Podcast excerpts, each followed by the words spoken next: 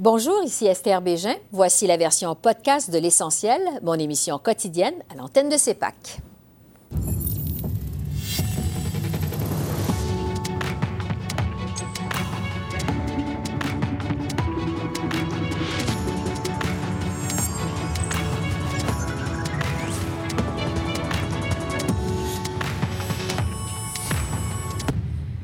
Bonsoir, Mesdames, Messieurs. Les chefs augmentent la cadence à quatre jours du vote. Alors voici le bilan du jour 36 de la campagne électorale au pays. Justin Trudeau s'est livré à un véritable marathon électoral au Québec. Aujourd'hui, il a visité pas moins de six régions différentes. M. Trudeau a débuté la journée à Montréal, entouré de plusieurs de ses candidats vedettes. Comme hier, il n'a pas fait d'annonce comme telle, mais a vanté sa plateforme et son bilan des quatre dernières années. Pour la première fois de sa campagne, le chef libéral a aussi brandi le spectre d'un gouvernement dirigé par les conservateurs au lendemain du 21 octobre. M. Trudeau a aussi été appelé à préciser en quoi des valeurs progressistes du Parti libéral sont différentes des valeurs progressistes du NPD. On l'écoute. Ça fait euh, plusieurs mois, plusieurs années qu'on interpelle tous les Québécois à travers le Québec et tous les Canadiens à travers le pays pour agir pour lutter contre les changements climatiques pour tenir tête contre les Jason Kenney, les Doug Ford, ces politiciens conservateurs qui ne veulent rien faire pour lutter contre les changements climatiques. Les Québécois savent bien qu'on a un gouvernement à Ottawa qui partage leurs valeurs. Ce qu'on a besoin, c'est un gouvernement à Ottawa qui va pouvoir tenir tête contre ceux qui ne croient pas qu'on doit agir pour contrer les changements climatiques, que ce soit des politiciens conservateurs ou que ce soit euh, des gens à l'international. On a une priorité commune, les Québécois et les Canadiens. C'est de bâtir un monde meilleur pour nos enfants.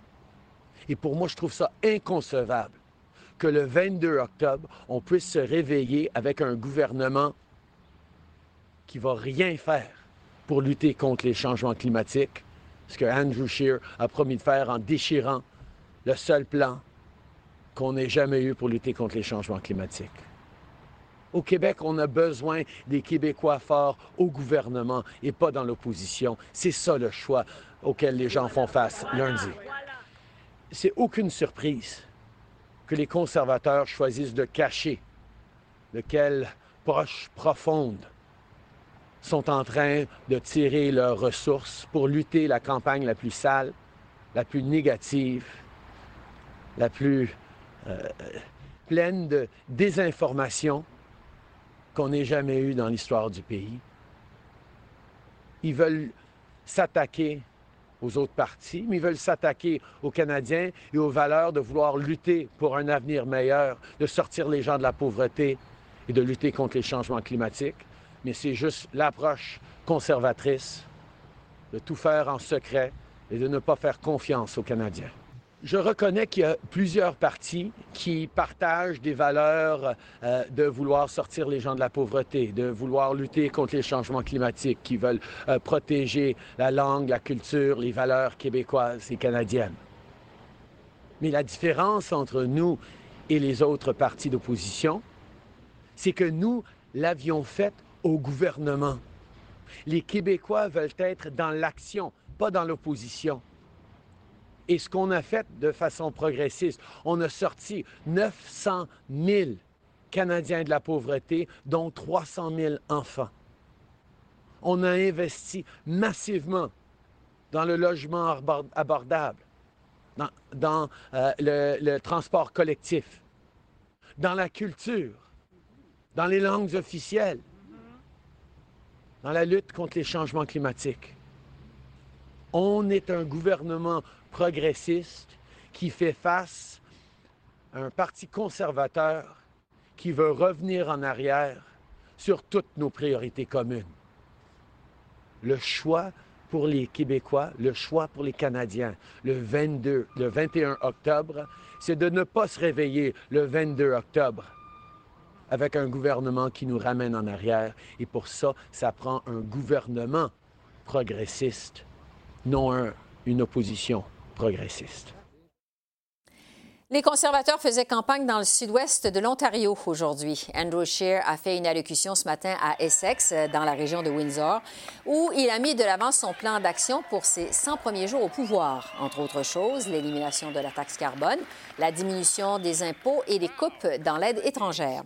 Le chef conservateur est aussi revenu sur l'affaire SNC-Lavalin et son intention de resserrer la vis au lobby. Il a aussi affirmé que les Canadiens ne voulaient pas d'une coalition entre le NPD et les libéraux. Journalistes lui ont également demandé si lui-même avait exploré l'idée d'une coalition avec le Bloc québécois et pourquoi Doug Ford n'a pas fait campagne à ses côtés. Voici donc là-dessus Andrew Scheer. Je suis très confiant que les Canadiens ne veulent pas une coalition entre l'NPD et les libéraux. Ils vont voter pour un gouvernement conservateur majoritaire. Je vais euh, continuer de parler aux Québécoises et Québécois directement pour gagner leur confiance lorsqu'on peut avoir un gouvernement majoritaire conservateur avec une équipe extraordinaire des députés du Québec. M. Ford a pris une décision de euh, rester concentré sur les enjeux provinciaux. Il a beaucoup de travail à faire après euh, les, euh, les, gouvernements de Kathleen Wynne et Dalton McGuinty. Euh, et je peux vous dire aussi que nos candidats partout en Ontario ont dit que les électeurs à l'époque n'ont jamais posé la question à nos candidats. Quel politicien provincial fait la campagne avec vous? Elle jamais été soulevé par les électeurs. Le chef néo-démocrate faisait campagne dans la région de Montréal aujourd'hui. Jock Meeting a débuté la journée à Hudson, dans un endroit hautement symbolique, en fait le parc Jack Layton. Il était entouré de ses candidats de la région et de la veuve de M. Layton, Olivia Chow. M. Singh, visiblement ému par sa présence, a d'ailleurs ravalé quelques larmes avant de débuter son allocution. Il a vanté sa plateforme, rappelant ses engagements pour la classe moyenne et les moins fortunés. Le chef néo-démocrate a aussi été questionné sur l'importance du Québec dans cette campagne sur ce qui différencie son parti du Bloc québécois. Questionné également sur la laïcité. Voici donc Jack Meeting. En fait, euh, c'est un grand pays et les décisions de où on est, où on va, c'est difficile de prendre. Mais on a voulu avoir une campagne nationale, une campagne où on essaie euh, assez que possible, aussitôt que possible, de connecter avec les gens. On est fiers de notre campagne parce que ce qu'on a fait pendant cette campagne, c'est de montrer qu'on se bat pour les gens. On ne travaille pas pour les plus riches. On ne veut pas continuer avec les exemptions pour les grands pollueurs. Ce qu'on veut faire, c'est de dire aux jeunes qui se manifestent dans les rues qu'on est là pour vous, on va se battre pour vous, pour défendre l'environnement, pour s'assurer le respect et le juste part. Et je suis fier de ce qu'on a accompli pendant cette campagne ce qu'on propose va aider du monde. Euh, on est prêt de faire face aux compagnies de télécommunications pour réduire les coûts des services cellulaires et Internet. C'est quelque chose qu'on est prêt de faire. Euh, on peut aussi, avec les soins dentaires, c'est un programme euh, fédéral qu'on propose, un programme qui va aider 4 millions de Canadiens et Canadiennes pour avoir les services dentaires. Et c'est un service comme, c'est un programme comme l'assurance emploi c'est une assurance publique fédérale qui va tout de suite aider du monde. Donc, ce qu'on propose aussi pour faire face à la crise climatique, euh, pour euh, faire des gains, il faut travailler avec le reste du Canada. Et la réalité, c'est le bloc, ils ont dit euh, eux-mêmes qu'ils ne veulent pas et ils ne peuvent pas travailler avec les autres. on peut. c'est quelque chose que j'ai dit souvent. je l'ai dit souvent pendant euh, beaucoup des euh, beaucoup des scrums, donc c'est quelque chose de normal. Euh, mais c'est quelque chose qui est tellement important pour moi parce que c'est les institutions qui doivent être séparées entre l'Église et l'État. C'est tellement important de, de renforcer cette cette principe et c'est pour moi quelque chose comme avocat, comme quelqu'un qui lutte pour les droits de la personne, c'est tellement important. Yves-François Blanchette était du côté de Candiac sur la rive sud de Montréal. Dans une allocution ce matin, il a mis de l'avant trois de ses promesses électorales, soit celle de diminuer le plafond des contributions aux partis politiques fédéraux, d'instaurer un rapport d'impôt unique et de demander des compensations d'Ottawa pour le système de paye Phoenix. Comme le Bloc québécois est la cible des autres partis ces jours-ci, M. Blanchette a dû réagir aux attaques à l'effet qu'un vote pour le Bloc est inutile. On écoute le chef bloquiste. Les conservateurs disent que c'est horrible parce qu'un vote pour le Bloc va permettre à Justin Trudeau de reprendre le pouvoir. Les libéraux disent que c'est horrible parce qu'un vote pour le Bloc québécois va permettre aux conservateurs de prendre le pouvoir. Et le NPD dit c'est horrible parce qu'un vote pour le Bloc québécois va garder le NPD encore très loin du pouvoir. Mais je pense que les arguments de peur, vous avez vu, moi, il n'y a pas une fois dans la campagne où j'ai voulu agiter les épouvantails. Euh, le sentiment de peur, je pense qu'il ne marche plus. Et on a souvent utilisé le sentiment de peur à l'encontre de gens plus vulnérables, à, à l'encontre de nos retraités qui sont souvent plus vulnérables. Mais vous savez, les retraités aujourd'hui au Québec, c'est la génération qui a élu René Lévesque. C'est des gens qui ne sont plus sensibles aux arguments de la peur. Euh, la campagne négative qui a beaucoup roulé, et je réitère que nous, on n'a tellement pas joué là-dedans, on n'a pas voulu faire une campagne négative, est devenue une campagne un peu de colère. Les Québécoises et les Québécois seront juges de cette stratégie-là. Moi, aujourd'hui, comme lors du dernier débat, j'attends encore des questions de nos adversaires sur le fond, sur les propositions et sur les enjeux que nous, on continue à faire. Il n'y a pas un parti qui s'est prononcé sur la péréquation verte. Je comprends que c'est dur de contrer une proposition qui a cette qualité-là, mais personne n'a même commenté la péréquation verte qu'on roule pourtant depuis plusieurs semaines. Des propositions fortes qu'on a faites sont pas commentés. Pendant longtemps, c'est qu'ils voulaient faire comme si on n'existait pas. Mais s'il y a encore des partis fédéraux qui pensent qu'on n'existe pas, il va falloir que quelqu'un lui passe un coup de fil. M. Scheer me donnait l'impression d'un amant euh, évincé qui multiplie les déclarations d'amour pour revenir à la maison avec ses sacs de linge. Euh, c'est tardif. Il a essayé de jouer l'Est versus l'Ouest versus pendant longtemps. Et là, peut-être qu'il se sent en sécurité dans l'Ouest canadien. Fait qu'il dit, OK, parfait, je vais retourner faire les déclarations d'amour au Québec.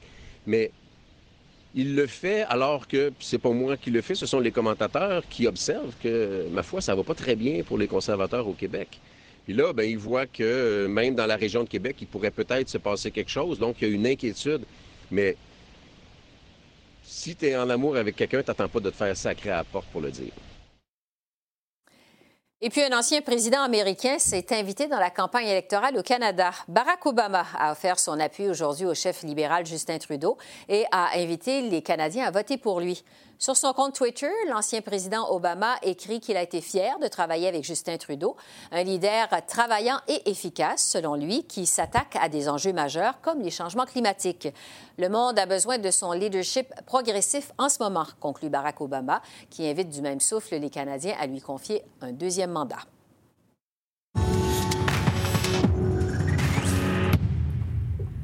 J'analyse ce jour 36 de la campagne électorale avec notre panel de journalistes, Joël Denis, Manon, Daniel. Bonsoir à vous trois. Bonsoir. Joël Denis, d'abord, merci de m'avoir remplacé hier, c'est très apprécié. Euh, donc, Justin Trudeau, pour la première fois, qui dit qu'on peut se réveiller avec un gouvernement conservateur le matin du 22 octobre. Je vais commencer par Daniel. Euh, est-ce que les libéraux sont en mode panique au Québec? Bien, c'est un peu la conséquence d'avoir mené une campagne qui a aucunement livré les résultats attendus. Les libéraux pensaient vraiment que ça irait bien, qu'ils seraient capables de, garder le momentum, mais là, ça va mal et donc là, on sort les épouvantails. M. Mm-hmm. Trudeau a toujours dit qu'il voulait faire la politique différemment. On retourne dans les bonnes vieilles traditions libérales de finir la campagne en disant un vote pour le NPD, c'est un vote pour les conservateurs, tenter de rallier les forces progressistes. Je pense que c'est loin d'être l'objectif atteint pour les forces libérales. M. Trudeau, en 2015, à ce même stade de la campagne, était vraiment dans le mode de consolider son vote, d'aller de, progresser sur la vague rouge qu'il avait réussi à créer. là, c'est plutôt l'inverse. OK, parce que, Manon, c'est la question que j'allais vous poser. Euh, est-ce que les libéraux, présentement avec un blitz comme ça au Québec, tentent de faire encore des gains au Québec ou tentent juste de consolider les acquis qu'ils avaient déjà en 2015? Je pense qu'ils essaient de consolider les acquis euh, qu'ils avaient en 2015 parce que, bon, le Bloc québécois a une résurgence et euh, ça menace quand même plusieurs de leurs députés, non pas dans la région montréalaise immédiate, mais en, région. On pense qu'ils ont quand même le ministre Champagne qui est à Shawinigan, on a la ministre Bibot qui est dans l'Estrie. Ces gens-là ne sont plus en position là, aussi sécure qu'ils étaient par le passé. Hmm. la course est, très chaude, alors que M. Trudeau espérait pouvoir faire des gains au départ du NPD qui, lui, a fléchi et qui se retrouve avec, qui a quand même des députés en région. Alors, euh, pour M. Trudeau, c'est une nouvelle donne complètement, euh, celle qu'il n'avait pas prévue. C'est dangereux le jeu que M. Trudeau joue parce que parfois, ça peut devenir une prophétie qui se réalise. si on examine les campagnes dans le passé qui ont été menées de la même façon que M. Trudeau l'amène en ce moment, l'appel à l'union des forces pour stopper un autre parti qui est en pleine ascension ne se matérialise pas. C'est très rare que ça arrive. Donc, euh, ça, ça devient presque une, prophétie qui se réalise d'elle-même. Et euh, je pense que M. Trudeau, on voit qu'il tente de sauver les meubles, en tout cas de protéger les acquis. il est plus en mode défensif qu'offensif. Et ça, ça indique un peu l'allure de la campagne euh, qu'a vécu le Parti libéral, comme né le Parti libéral, une campagne qui risque de se solder par peut-être une défaite. Êtes-vous surpris de ce revirement de situation au Québec? Ben non. Euh, euh, ben, en fait, on n'avait pas prévu que le, bloc, allait, remonter de cette uh-huh. façon-là. Euh, le NPD n'a pas beaucoup remonté au Québec. Hein, c'est ailleurs au Canada uh-huh. qu'il a repris du poil de la bête. Mais au Québec, euh, la remontée de Monsieur euh, du bloc et de M. Blanchet, bon, c'est un peu, c'est comme si toutes les astres étaient alignés correctement. Et euh, bon, c'est Chantal Hébert qui le soulignait bien dans le Toronto Star cette semaine, comme on voit que le, M. Scheer a laissé filer des, des, a démontré que sur certains points, il n'est vraiment pas au diapason des Québécois. Mm-hmm. On pense aux pipelines avec son corridor énergétique.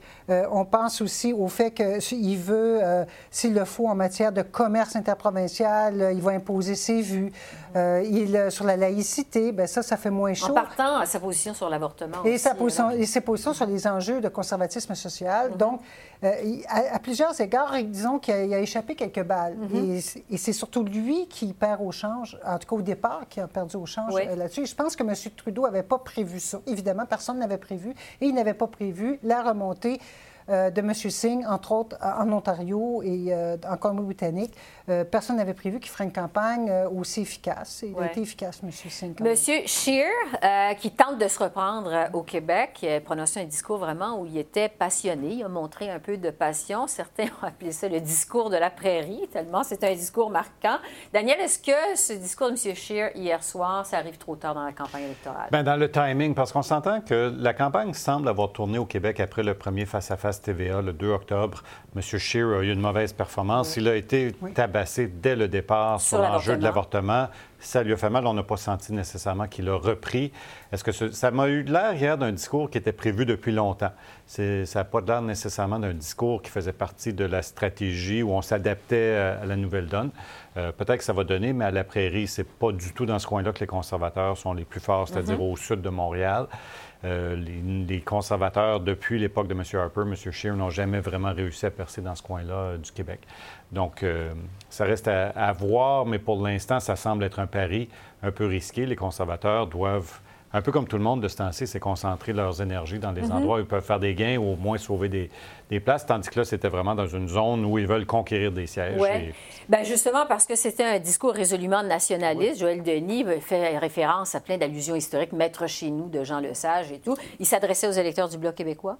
Je pense que oui, aux électeurs nationalistes. Évidemment, M. Scheer aurait tenté d'attacher son grelot à celui du gouvernement de la CAQ de François Legault, parce que c'est un gouvernement qui est résolument nationaliste, mais euh, le Bloc québécois semble lui avoir dans le pions à cet égard. Donc, M. Mm-hmm. Scheer a prononcé hier, il faut le dire, un discours à savamment nationaliste. Il est allé beaucoup plus loin que ce qu'avait fait dans le passé euh, Stephen Harper. Donc, véritablement, il a compris que la donne était d'adopter ce ton nationaliste. Est-ce qu'il est trop tard? Le temps nous le dira, mais euh, ce discours, à mon sens, aurait peut-être dû être prononcé un peu plus tôt durant la campagne pour donner le ton à sa campagne au Québec. Manon, une erreur stratégique? Euh, en fait, c'est parce que je pense pas que c'est un discours marquant. Euh, c'est un discours pour flatter les gens dans le sens du poil. Mais uh-huh. au niveau du contenu lui-même, si on veut vraiment démontrer qu'on fait une ouverture au Québec, oui, on peut parler de la petite vie, puis qu'on a écouté passe-partout, mais sur le fond, il y a, bon, rapport d'impôt unique, euh, un peu d'ouverture d'une renégociation de l'accord sur l'immigration et euh, il dit plus de pouvoir en culture. Mais il faut se rendre compte qu'en 2006, M. Harper avait marqué l'imagination au Québec avec un discours, justement, qui lui était marquant parce qu'on parlait de mettre fin au déséquilibre fiscal, faire une place au Québec sur la scène internationale. On parlait d'encadrer le pouvoir fédéral de, dépenser, ce qui n'a toujours pas été fait. Mm-hmm. Et ce que M. ce dont M. Scheer ne parle pas, mais là, on est dans les questions fondamentales. Euh, et, sur les questions fondamentales, bien, M. Scheer, ce qu'il dit toujours, c'est que s'il faut, je vais vous imposer un pipeline, et s'il le faut, je ferai mes propres règles sur le commerce interprovincial. On est loin mm. du respect de l'autonomie provinciale. Donc, c'est pas évident que ça va revirer la situation euh, de bord. Euh, Jack Meeting, qui était sur les terres de Jack Layton, Aujourd'hui, il est allé à Hudson, il est avec l'épouse de Jack euh, Layton, Mme euh, Usher. On l'a même vu, euh, la larme à l'œil à un moment donné. Qu'est-ce qu'il a voulu démontrer, euh, Daniel? Bien, c'est de rappeler le, le moment le plus marquant dans l'histoire d'une PD au Québec, c'est 2011, c'est Jack Layton, c'est l'amour que les Québécois avaient eu pour ce personnage-là. Il faut se rappeler que ça n'avait pas été instantané non plus. M. Layton, c'était, je pense, sa troisième ou quatrième élection. Donc, ça prend du temps connecté avec les Québécois. M. Layton avait eu le temps de le faire. Euh, donc, c'est vraiment d'essayer de ramener ce bon souvenir-là au sein du Québec, de cette époque-là de M. Layton, de se mettre un peu dans les dans les pas dans la, qui suit la trace de M. Layton. Mais Oui. c'est encore difficile. Et M. Singh, je pense qu'il va passer plus sa journée aujourd'hui, euh, qu'il passe plus sa journée aujourd'hui dans- à Montréal et non pas dans les régions comme Sherbrooke, Trois-Rivières, où vont euh, les chefs des autres Oui. partis pour tenter de ravir des sièges au NPD. Joël Denis qui tente de sauver les meubles au Québec. Je pense que c'est déjà fait. Je pense qu'il a sauvé deux meubles, si on peut dire. Rosemie, Ro- Rosemont, la petite patrie, la circonscription d'Alexandre Boulris, et peut-être Ruth-Hélène Brosseau, qui, elle, va gagner en raison de sa forte présence sur le terrain. Euh, Monsieur Singh a voulu se présenter, je pense, comme étant le digne héritier de Jack Layton. Daniel l'a souligné avec justesse. Ça a pris très- trois élections avec M. Euh, Layton puisse s'imposer. Et au sein du NPD, on me dit que l'élection a permis probablement de sauver le leadership de John Meeting et que la prochaine fois, probablement Oui. qu'il y aura d'autres gains qui pourraient être faits euh, lors d'une prochaine élection. Qui, soyons clairs, si c'est un gouvernement minoritaire qui est élu lundi, on va reprendre l'exercice assez rapidement, je pense. La durée moyenne de vie d'un gouvernement minor- minoritaire est d'environ 18 mois, donc euh, on va reprendre l'exercice assez rapidement.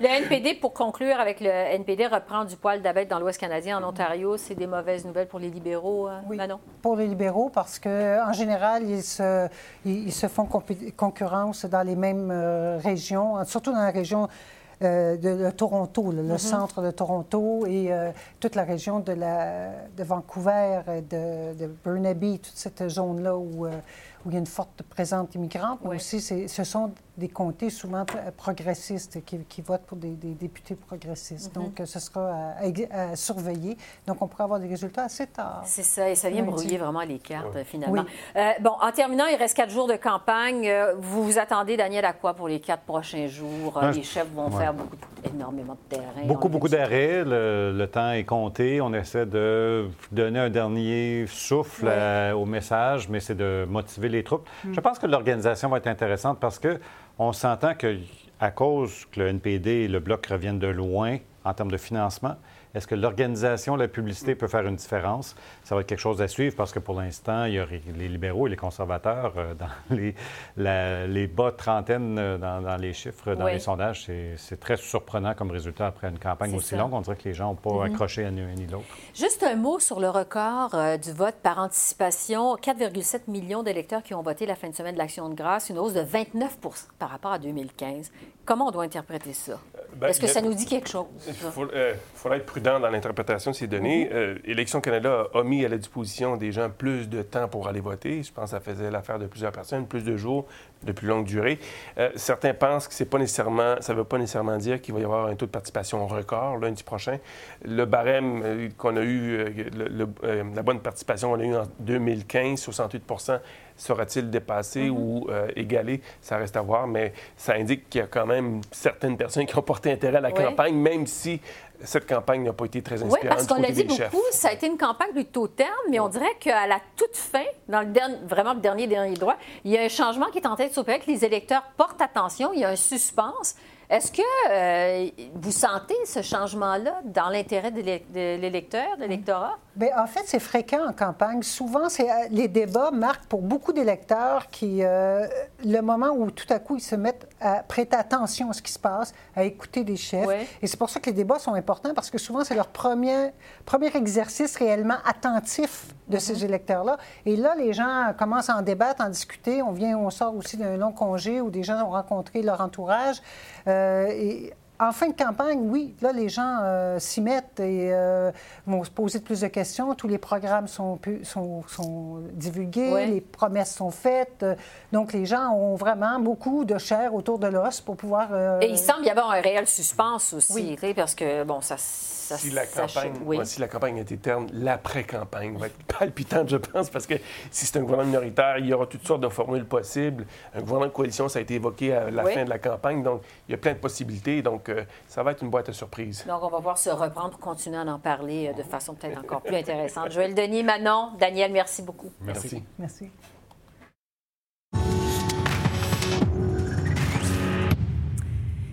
Jusqu'à quel point l'économie a été une priorité dans cette élection? Depuis son déclenchement le 11 septembre, les Canadiens ont été littéralement bombardés de promesses. Euh, Selon une compilation récente, les chefs en campagne ont promis pour 181 milliards de mesures de toutes sortes pour tenter d'acheter le vote des électeurs. Alors, est-ce que les promesses électorales, c'est ce qui va justement guider le choix des électeurs lundi? Je pose toutes ces questions à Alain Dubuc, qui est professeur associé au HEC de Montréal. Bonjour Alain. Bonjour. Alors, on est à quatre jours du vote. Euh, on est presque à l'heure des bilans. On a beaucoup parlé d'environnement et de laïcité dans cette élection. Est-ce que l'économie, ça a été un enjeu prioritaire, selon vous, dans cette campagne électorale? Ça a été, c'est un enjeu prioritaire pour les Canadiens. La plupart des sondages montrent que même si l'environnement est un sujet important, que les questions économiques, en général, dominent dans les préoccupations des gens. Elles s'expriment de façon différente. C'est très souvent le pouvoir d'achat, euh, c'est aussi des questions qui sont liées au déficit, aux dépenses publiques. Mais il y a une préoccupation chez les gens, mais les politiciens eux-mêmes, dans euh, l'ensemble de la campagne, ont très peu parlé d'économie si on compare à ce qui se faisait il y a 3, 4, 5 ou 10 ans. Donc, si on compare aux autres campagnes électorales, il était moins question d'économie dans cette campagne-ci que dans des campagnes précédentes. Oui, ça s'explique en partie par euh, le fait que l'économie va bien. Et euh, l'économie devient un thème central quand les gens sont terriblement inquiets, quand on peut accuser le gouvernement sortant de ne pas avoir bien géré la question économique, et donc ça permet aux partis d'opposition de s'affirmer. Mais dans une situation comme celle-ci, où le chômage est à son plus bas taux depuis que les statistiques actuelles ont été mises en place en 1976, c'est assez difficile d'attaquer le gouvernement euh, libéral sur cette question-là. Mais ça aussi, ça rend difficile le discours économique des partis d'opposition. Euh, qu'est-ce qu'on peut dire? On va dire, nous, on va baisser encore le, le chômage encore plus, nous, on va faire mieux. Et ce que ça donne, c'est que les partis d'opposition ont tendance à ne pas aborder cette question-là de front. Et ce qui fait donc qu'on a une espèce de vide de ce côté-là. Ça, c'est une des raisons. Et l'autre, c'est que l'économie a toujours été abordée depuis des décennies à travers la question du chômage et de l'emploi. Ça a donné, tous les gouvernements, tous les partis ont promis des emplois. C'est maintenant euh, presque absurde euh, de suivre ce chemin-là parce que le taux de chômage est tellement bas, les questions de pénurie de main-d'œuvre sont tellement importantes que ça ne veut plus dire grand-chose de créer de l'emploi. C'est que les, les partis politiques ont perdu leur principal outil qui leur permettait de parler d'économie depuis très longtemps. La promesse Donc, de création et On n'a d'emplois. pas trouvé de façon de remplacer ça. Bon, et euh, selon ce que vous dites, Alain, même si l'économie va bien au Canada, euh, l'économie, les enjeux économiques demeurent prioritaires pour les électeurs canadiens. C'est ce que vous nous dites. Ils le sont, mais s'expriment de façon différente. Les gens ne parlent plus. Avant ça, c'était quelle est la préoccupation première que vous avez? Les gens parlaient de chômage et d'emploi. Maintenant, les gens parlent de coût de la vie. Et ça, c'est nouveau. Que- on a vu ça dans d'autres pays, mais c'est tout à fait nouveau dans notre histoire économique. Et donc, les gens disent, c'est pas ma job, j'ai pas peur de perdre ma job, je sais que je peux en trouver une, mais est-ce que je suis bien? Est-ce que je, me sens à l'aise? Et les gens ont souvent l'impression d'avoir du mal à, à joindre les deux bouts Bon, même si leur salaire a augmenté, même si l'infla- l'inflation est faible. Et c'est là-dessus qu'on sent le plus de préoccupation. Et les gouvernements, c'est difficile. euh, Qu'est-ce qu'on fait quand on est un parti politique pour dire aux gens, on va augmenter votre, coût de, la- euh, votre, votre niveau de vie? Euh, c'est très difficile. Et ce que ça a donné, c'est des promesses de baisse d'impôts pour la classe moyenne, Ouais. qui sont une façon de mettre de l'argent dans la poche des familles. bon. Deux choses. Pendant la campagne électorale, on l'a beaucoup dit, les observateurs l'ont dit, euh, on a de la difficulté à distinguer qu'est-ce que ça va être la question de l'isoloir dans cette campagne, c'est-à-dire le 21 octobre, sur quoi les Canadiens vont voter. À la lumière de ce que vous nous dites, ils vont voter sur des considérations économiques, des crédits d'impôt, des baisses de taxes, des hausses d'allocations familiales, par exemple. C'est ce qui va guider le vote des Canadiens. Ça peut les influencer, mais quoi qu'il y a d'autres facteurs qui vont jouer, même si c'est une préoccupation qui est exprimée dans les sondages, euh, les réponses ne sont pas très convaincantes. C'est-à-dire que les baisses d'impôts promises euh, par les deux partis susceptibles de, de remporter les élections ne sont pas considérables. Euh, je ne pense pas que quelqu'un peut dire je vais voter conservateur parce que j'aime mieux les baisses d'impôts de M. Scheer que celles de M. Trudeau. et, euh, et donc, et donc même si c'est important, aucun des deux partis principaux, ceux qui pourraient former le gouvernement, est arrivé avec un programme économique assez, euh, qui se distingue suffisamment et qui est assez convaincant pour devenir un, un élément qui permettrait aux gens de faire un, choix électoral. Et euh, il y a un élément qui, qui, est indirectement économique, celui du déficit, là, qui peut servir de, de déclencheur à un choix, euh, mais pas pour des raisons économiques, mais pour des raisons idéologiques, parce qu'il y a un affrontement euh, très net entre la vision libérale de d'un développement des dépenses publiques mm-hmm. sans se soucier de déficit et la promesse conservatrice d'éliminer le déficit. Et là, c'est un clivage gauche-droite classique euh, qui, et on le voit dans les sondages, qui exprime le fait que les préoccupations des gens peuvent être très variables selon leurs convictions. Les seuls euh, Canadiens qui se préoccupent du déficit, ce sont ceux qui ont l'intention de voter pour des conservateurs, tandis que ceux qui appuient les quatre autres partis euh, sont assez indifférents à la question. Bon, si on regarde justement ce que propose euh, le Parti euh, libéral et le Parti conservateur, en fait, les deux formations qui sont susceptibles de, prendre le pouvoir lundi prochain, les libéraux promettent des diminutions d'impôts de 5,6 milliards de dollars, tout en augmentant le déficit à 27,4 milliards l'an prochain. Les conservateurs, eux, veulent des baisses d'impôts de 6,7 milliards tout en atteignant l'équilibre budgétaire dans cinq ans. Est-ce que ça, ça tient la, route? En fait, je vous pose la question parce que, comme vous le savez, euh, il y a deux formations politiques dans la campagne, c'est-à-dire les conservateurs et les NPD, qui n'ont pas euh, déposé leur cadre financier avant la période des débats. Donc, n'ont pas eu vraiment euh, l'occasion d'en débattre, de répondre de leur cadre financier à leur adversaire politique. Est-ce que les, les cadres financiers, finalement, des libéraux et des conservateurs tiennent la route à la lumière de ce que vous avez observé? Celui des libéraux tient la route euh, en autant qu'on accepte le fait qu'un gouvernement peut indéfiniment créer des déficits. C'est très facile d'avoir un cadre financier où on, on ne se soucie pas du déficit. C'est le cas des libéraux. Ça a été leur marque de commerce tout au long de leur premier mandat. En 2015, ils ont euh, promis, ils ont, M. Trudeau avait promis des déficits modestes et ça n'a pas il les a augmentés et, euh, et finalement, ça n'a pas plombé l'appui envers le gouvernement. Ça n'a pas été un enjeu majeur. Et je pense qu'il y a eu un glissement euh, dans la pensée économique, aussi dans la pensée politique, qui fait que les Canadiens se préoccupent beaucoup moins de la question du déficit qu'avant. Donc, ils peuvent fonctionner de cette façon-là. Évidemment, ça rend les choses extrêmement faciles quand on fait euh, un plan financier de campagne électorale. Dans le cas des conservateurs, leur, plan financier n'est pas très clair. Il a été tardif, mm-hmm. mais euh, personne ne peut douter de la capacité d'un gouvernement d'éliminer le déficit s'il a et son intention. Le, Québec en est un exemple. Il y a d'autres provinces canadiennes qui ont aussi euh, dû affronter les questions de, déséquilibre euh, de, leurs finances publiques. C'est pas très difficile de réduire le déficit, mais c'est pénible. Et donc, le problème avec les conservateurs, c'est pas de si on peut douter de leur capacité de ramener le déficit à 0 à 5 ans, ce qui est leur mm-hmm. engagement, mais c'est euh, comment ils vont le faire, quelles vont être les conséquences. Euh, de, des compressions nécessaires pour y parvenir. Et de ce côté-là, ça, devient, ce pas, ça ne devient pas un débat de nature financière, ça devient un débat de nature idéologique sur la forme de gouvernement euh, qu'on peut vouloir souhaiter. Et ce qui arrive, on le sait maintenant, on le sait partout, parce que les gens ont eux aussi vécu des, euh, des, des, campagnes électorales provinciales, c'est que quand on réduit le déficit, on fait mal à quelqu'un quelque part. Et que la réduction du déficit en douleur, ça n'existe pas parce qu'évidemment, il y a des compressions qui viennent avec ça. Une dernière question, Alain, euh, vous le disiez, euh, évidemment, l'économie va bien au Canada. Reste que les économistes euh, nous disent voir de plus en plus des signes de faiblesse de l'économie canadienne. Est-ce que l'éventuel ralentissement économique, ça a été pris en compte dans cette campagne électorale? Est-ce qu'on s'en est inquiété ou si vraiment on s'est mis la tête dans le sable? Tout à fait. On s'est mis la tête dans le sable par rapport au, un risque de ralentissement qui va tôt ou tard arriver, mais aussi par rapport aux problèmes de l'économie canadienne. Il y a des choses qui vont bien, le chômage mhm. euh, qui, diminue, qui continue à diminuer. Il y a des choses qui vont moins bien. Le Canada n'est pas une, économie, euh, n'a pas une économie compétitive. On a des problèmes de productivité, on a des problèmes quand on se compare à d'autres pays euh, avancés.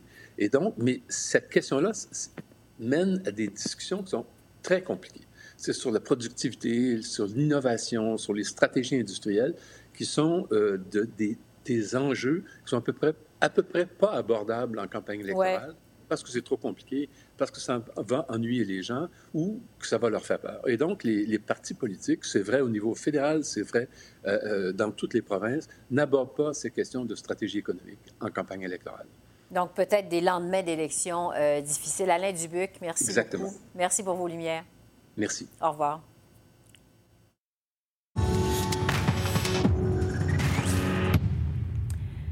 Là-dessus, on va poursuivre notre tournée des régions canadiennes. Hier, on a pris le pouls euh, des électeurs des provinces de l'Atlantique. Et eh bien, ce soir, on va se transporter euh, à l'autre bout du pays pour voir comment ça se présente dans l'Ouest canadien à quatre jours du vote. Je retrouve Frédéric Boilly, qui est politologue à l'Université de Calgary. Bonjour, Frédéric. Bonjour. Alors, je vous demanderais, de façon générale, on est après quatre semaines de campagne électorale dans l'Ouest canadien. Quel est le portrait de la situation? Comment ça se présente chez vous?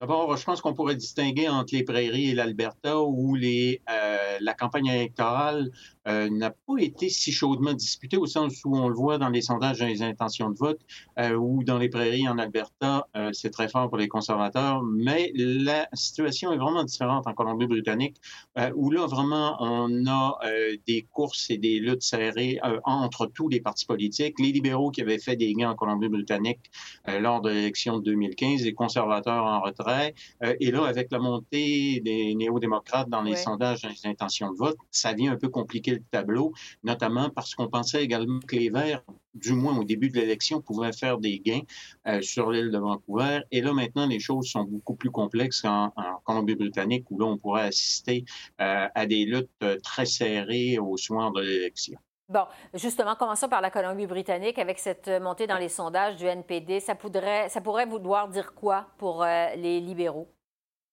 D'abord que les libéraux pourraient perdre des sièges et donc on verrait les libéraux qui euh, pourraient déjà, euh, au soir de l'élection, être dans une situation minoritaire, donc voir euh, la Colombie-Britannique être une pièce importante, à la fois aussi pour les conservateurs, si jamais on était dans le, dans le scénario minoritaire qui semble se dessiner.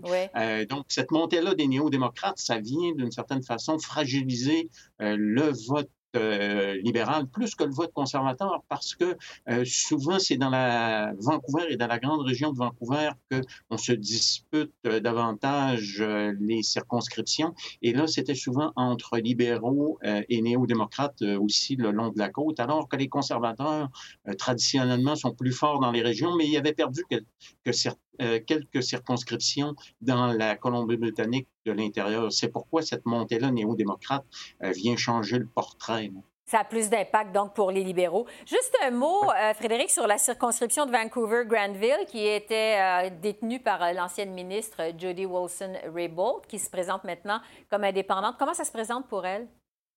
Oui, habituellement, les euh, candidatures indépendantes, c'est très difficile, mais là, dans le contexte de se faire euh, élire ou réélire, mais dans le contexte de cette euh, élection où là, les choses sont très serrées, Madame Wilson-Raybould a certainement un capital de sympathie qui est très fort et il est possible maintenant que ce capital de sympathie transformer euh, en capital électoral et mm-hmm. donc euh, ses chances de se faire euh, réélire comme indépendante ne peuvent être écartées comme c'était le cas l'été dernier où on pensait qu'elle n'aurait aucune chance. Et donc là, elle a une possibilité là, de venir brouiller les cartes dans cette circonscription, notamment pour les libéraux. Donc, pourrait se retrouver députée indépendante le matin du 22 octobre. J'aimerais qu'on se transporte maintenant là où vous vous trouvez, en Alberta. Évidemment, il n'y a pas beaucoup de suspense majoritairement conservateurs. Euh, on surveille quand même euh, quelques circonscriptions euh, pour les libéraux, qui, celle de, dans la région de Edmonton, celle de Randy Boissonneau, un franco-albertain, et également celle du ministre Sohi, toujours dans la région de Edmonton. On dit que ces circonscriptions pourraient être en danger pour les libéraux. Qu'est-ce que vous pouvez nous dire là-dessus? Oui, oui, oui, absolument, parce que la circonscription d'Edmonton-Millwoods de M. Sohi euh, avait été remportée très difficilement par M. Sohi, moins de 100 voix. Et donc, euh, il avait bénéficié en 2015, euh, disons, de la, vague qu'il y avait autour de la candidature de Justin Trudeau. Mais là, c'est pas le cas. D'ailleurs, on voit les candidats libéraux en Alberta cacher littéralement Justin Trudeau et euh, n'a pas beaucoup euh, en parlé. Donc, pour M. Sohi, même s'il jouit d'une très bonne crédibilité, euh, ça va être difficile de se faire élire. Pour M. Boissonneau également, c'est une circonscription Edmonton Centre qu'on avait arraché aux conservateurs qui la détenaient depuis quelques élections. Et donc, ça va être très difficile aussi pour lui de se maintenir au, comme député, notamment parce que l'affaire SNC-Lavalin, M. Boissonneau a été passablement impliqué dans le comité qui en parlait. Et ça, ça a créé certaines insatisfactions en Alberta. Les libéraux... Euh, pour les libéraux, oui. Et il y a une dernière euh, euh, circonscription qu'il faut surveiller aussi à Edmonton, Edmonton-Strathcona, qui appartient aux néo-démocrates. Et comme les néo-démocrates pourraient être un élément important si jamais on a un gouvernement minoritaire, donc cette circonscription-là qui était symbolique, Jack, le, précédent chef conservateur, M. Layton, venait souvent en Alberta pour cette, montrer que les néo-démocrates avaient une représentation nationale. Et donc, c'est important cette circonscription, mais euh, M. Singh n'est pas très bien vu en Alberta pour le moment. Bon. Euh, les libéraux avaient réussi à faire élire quatre euh, députés en Alberta en 2015. Est-ce que ce serait, c'est possible que les troupes de M. Trudeau se retrouvent avec aucun siège dans votre province le matin du 22 octobre? Une réelle possibilité. Euh, c'est loin d'être impossible. Il pourrait y avoir une province pratiquement complètement bleue, peut-être avec une tache de rouge et une tache euh, d'orange, mais guère beaucoup plus. Euh, Donc vraiment dominé par le bleu c'est dominé par le bleu et tous les sondages le montrent depuis le début de l'élection. L'Alberta est probablement la province où ça a moins bougé durant toute l'élection. Bon, du côté de la Saskatchewan, on dit que le ministre Ralph Goodale, qui est vraiment un pilier du Parti libéral, je pense qu'il a été élu en 1993, est en danger dans sa circonscription, un comté qui pourrait également virer au bleu. Est-ce que c'est le cas? Oui, c'est une réelle possibilité également parce que la Saskatchewan et l'Alberta, d'une certaine façon, font cause commune, euh, surtout depuis l'élection de Jason Kenney à la tête du gouvernement provincial. Et on a donc deux gouvernements très opposés à la taxe carbone euh, et euh, qui veulent tout faire dans ces deux provinces, en fait, pour effacer l'influence libérale ou la présence libérale. Et donc, pour M. Gaudet, cette fois-ci, ça pourrait être beaucoup plus difficile que par le passé. Est-ce que euh, c'est une campagne électorale qui a soulevé les passions dans l'Ouest canadien, euh, Frédéric? Non, pas vraiment. Je vais vous dire que la campagne électorale, surtout si je la compare à, ben, la campagne de 2015, mais à la campagne provinciale aussi euh, en Alberta, on n'est pas du tout dans le même scénario. Le Manitoba qui sortait lui aussi d'une campagne provinciale, on ne sent pas le, même, la même ferveur et surtout que les conservateurs sont très forts. Donc, ça laisse dans la très grande majorité des circonscriptions, peu de suspense euh, électoral. Et euh, la critique qu'on entend aussi, c'est que à chaque fois que les chefs parlent de l'Alberta et surtout euh, M. Trudeau, c'est surtout de manière négative pour dire qu'il ne faut pas être comme Jason Kenney ou Doug Ford. Et ça, ça va laisser des traces après l'élection euh, parce que ça fait monter encore le, mouvement euh, d'insatisfaction à l'égard euh, du Parti libéral et du gouvernement fédéral lui-même. Oui. Est-ce qu'il y a eu des dossiers chauds pendant l'élection? Je pense au Québec, on a beaucoup parlé de laïcité. il y a eu, on a parlé d'environnement également. Est-ce qu'il y a eu des dossiers particulièrement chauds dans l'Ouest canadien? Ben, le dossier du Trans Mountain est toujours là dans mm-hmm. l'actualité. Ça fait des années qu'il traîne dans l'actualité et, ça, et, comme euh, la construction euh, ne va pas de l'avant et qu'on attend encore que euh, le doublement soit concrétisé par le gouvernement libéral, ça fait en sorte que c'est une question qui, dans l'Ouest canadien, est vraiment beaucoup discutée. Je vous dirais que tous les scénarios de gouvernement minoritaire dont on entend parler, surtout un minoritaire libéral avec l'appui des néo-démocrates, créent peut-être encore plus de craintes qu'un scénario d'un gouvernement libéral majoritaire, parce qu'on a l'impression, surtout du côté albertain, que ce serait la fin euh, du Trans Mountain en raison des positions du chef euh, néo-démocrate. Euh, donc, dans ce contexte-là, le, Mountain, la taxe carbone, l'état de l'économie, surtout pour l'Alberta, mais ça vaut aussi pour la Saskatchewan, qui est une province enclavée, ont été des dossiers qui ont été discutés beaucoup dans ces provinces. Oui, qui ont retenu l'attention. En terminant, Frédéric, vos prédictions à vous, vous êtes politologue, euh, pour le résultat euh, du vote lundi prochain, minoritaire, libéral, conservateur? Minoritaire, et là, euh, à savoir si c'est libéral ou conservateur, ben, je prendrais une pièce de monnaie, je la tirerais dans les airs et je regarderais le résultat. ben non, c'est trop difficile à prévoir. C'est vraiment, ça va jouer circonscription par circonscription circonscriptions dans certaines régions. La Mhm. montée du bloc qui vient tout bouleverser également. Euh, donc, c'est vraiment un scénario euh, extrêmement difficile euh, à prévoir pour le moment. Oui, le suspense demeure entier à quatre jours du vote.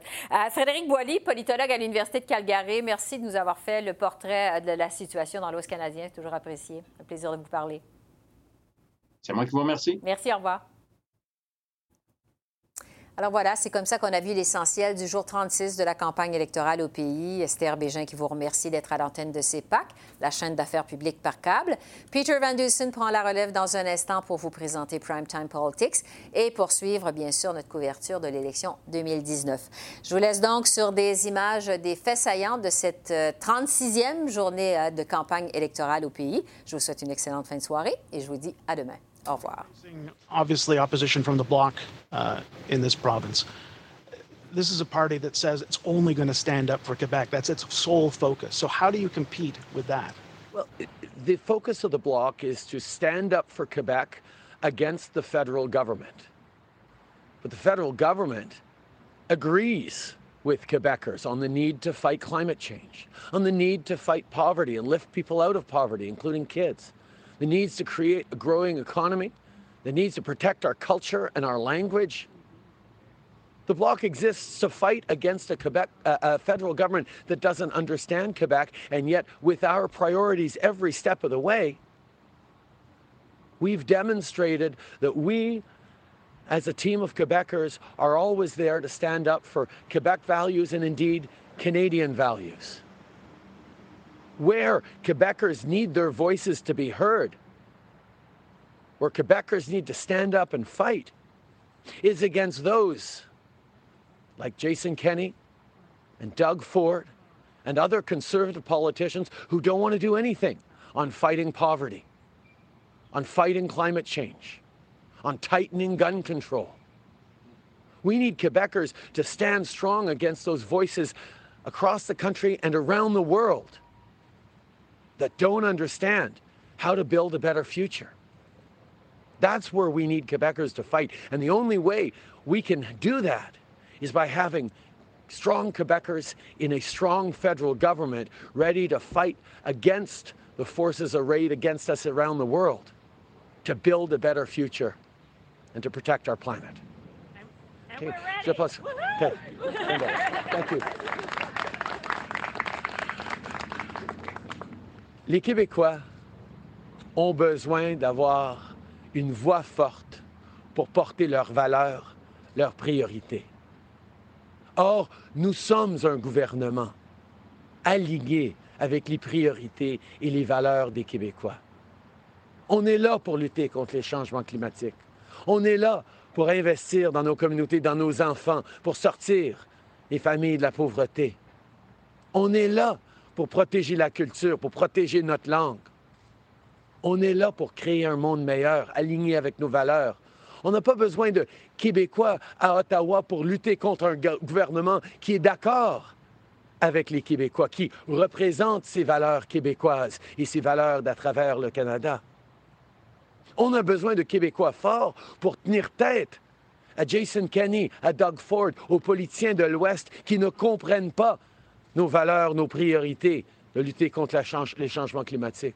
On a besoin de Québécois forts sur la scène internationale par le biais du gouvernement canadien pour lutter contre ceux à travers le monde qui veulent déstabiliser nos économies, nos démocraties, qui veulent rien faire pour lutter contre les changements climatiques. On a besoin des Québécois et des Canadiens progressistes d'un bout à l'autre de ce pays de se rassembler pour faire ce qu'on a pu faire en renégociant l'ALENA, pour faire ce qu'on a pu faire en livrant l'accord de Paris dans du premier mois d'être au pouvoir. On a un choix fondamental à faire lundi, les Québécois les Canadiens. Un choix lundi qui va avoir des échos pour des générations. Est-ce qu'on choisit de faire partie d'un gouvernement qui va continuer de lutter contre les changements climatiques? Ou est-ce qu'on va revenir en arrière avec des conservateurs qui ne veulent rien faire? Garneau tweeted a video today showing you sitting down during uh, the playing of O Canada in the House of Commons. One, why were you sitting down? And two, what do you think of the Liberals tweeting out this video just days ahead of an election? Well, you know, uh, at the time, the, the, uh, the Liberals were uh, using our national anthem for political uh, statement. Uh, I will take no lessons from Mark Garneau on standing up for our veterans or for our men and women in uniform. Um,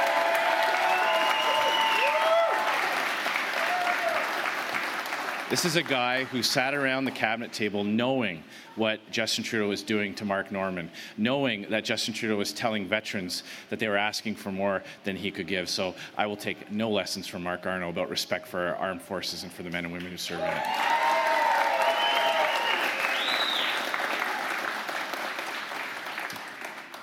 Hello, Christy Kirkup uh, with the Globe and Mail. Uh, in your assessment, is it ethical for the Manning Centre to put out a fundraising call and then pass that money on to third party groups? Well, look, uh, I expect every organization in Canada to live up to the law, uh, to live up to the, the, the, the, laws that exist to ensure that Canadians have transparency. I will note that when you look at groups like Engage Canada, Lead Now, and other uh, types of organizations who have spent um, untold amounts of money money, uh, helping to support uh, NDP and Liberal candidates. Uh, there certainly uh, there certainly is a lot of activity with that type of uh, with that type of thing. And I'm just wondering if you were to become prime minister, what specific steps would you take to close that loophole in the law that allows outside groups to raise money and then pass it on uh, to third party groups? Well, we were calling on this Liberal government to do more to block illegal uh, uh, foreign money from entering into Canada's advocacy uh, groups. Uh, we called their attention to a number of areas where there are loopholes in this law that allow organizations with presences in Canada and other countries to move money back and forth. That's certainly an area that we would tighten up. Mike Couture with Global National. Uh, during this campaign, you've tried to grow your voter base as much as possible. Polls are showing you're just not succeeding at this point. Um, how do you feel that you have to rely on a split between the progressive vote with the NDP and Liberals to actually possibly have a path to power? We have overwhelming support and growing support and growing momentum. More.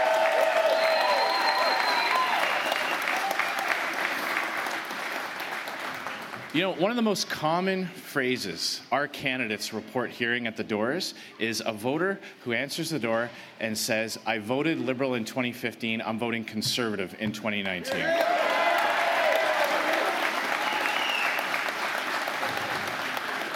And I am, very, I am very confident that you are going to see our vote totals and our seat totals increase on election night, and we're going to get that majority conservative government because.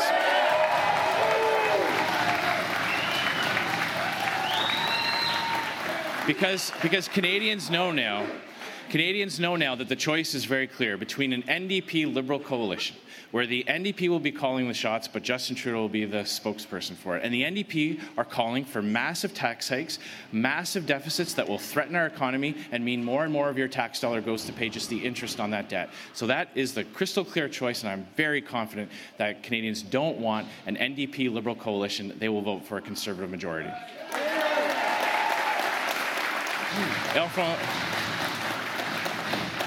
En, français, je suis très confiant que les Canadiens ne veulent pas une coalition entre l'NPD et les libéraux ils vont voter pour un gouvernement conservateur majoritaire. Oh, no applause on that one, eh?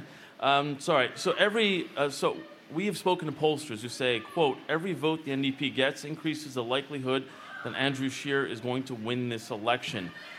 How does it feel that you have to rely on a vote on a vote split just to form government? I, I can tell you, as I said, I'll, order, order. That's the former speaker coming out of me.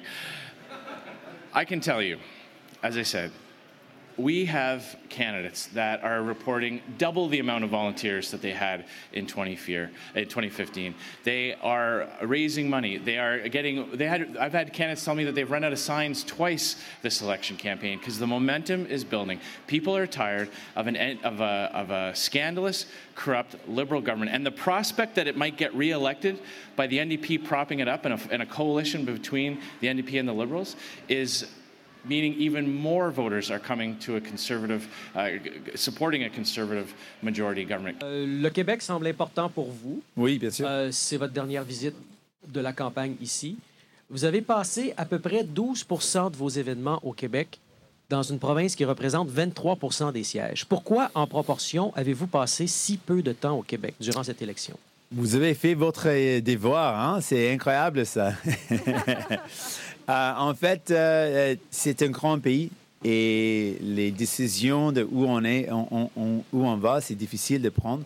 Mais on a voulu avoir une campagne nationale, une campagne où on essaie assez que possible, aussitôt que possible, possible, de connecter avec les gens.